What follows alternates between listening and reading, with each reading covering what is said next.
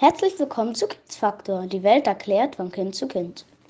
Du benimmst dich wie ein Elefant im Porzellanladen. Wie oft habt ihr das schon gehört? Sind Elefanten wirklich so tollpatschig? Eines wissen wir mit Sicherheit.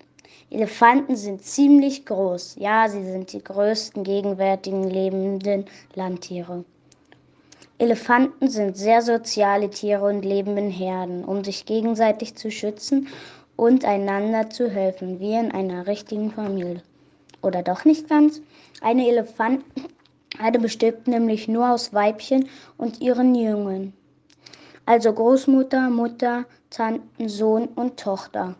Die Herde wird in der Regel von der Großmutter angeführt. Sie ist der Anführer, weil sie die meisten Erfahrungen hat und damit der Herde die, den besten Schutz bietet.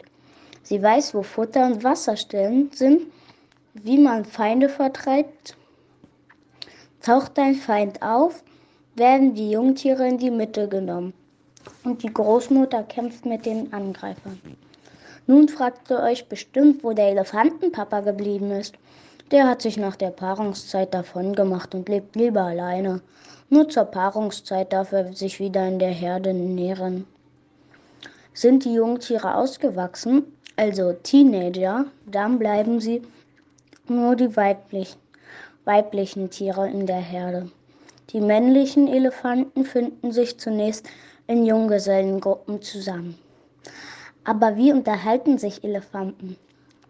Innerhalb der Familie oder zwischen verschiedenen Familiengruppen, also den Nachbarn, erfolgt die Unterhaltung zum Beispiel durch Gerüche, aber auch durch Tastkontakte mit dem Rüssel, verschiedene Körpergesten und durch viele verschiedene Laute. Der Rüssel dient aber nicht nur dazu, übermütige Jungtiere zur Ordnung zu rufen, sie brauchen ihn auch zur Nahrungsaufnahme. Sie haben nämlich im Vergleich zu ihrem riesigen Körper nur einen sehr kurzen Hals. Stellt euch vor, sie müssten für jeden Grasbüschel, den sie fressen wollen, in die Knie gehen. Das ist selbst für einen Elefanten zu anstrengend. Seit wann gibt es eigentlich Elefanten? Seine Geschichte reicht tatsächlich sieben Millionen Jahre zurück. Auch in unserer Geschichte spielte er eine große Rolle. Von Anfang an wurde er gejagt und den Menschen und diente den Menschen als Nahrungsquelle und Rohstofflieferant. Auch als Last- und Arbeitstier wurde er genutzt und später sogar in Kriegen eingesetzt. Die größte Gefahr für den Elefanten war immer der Mensch. Und der ist es noch. Er jagt den Elefanten wegen seiner Stoßzähne.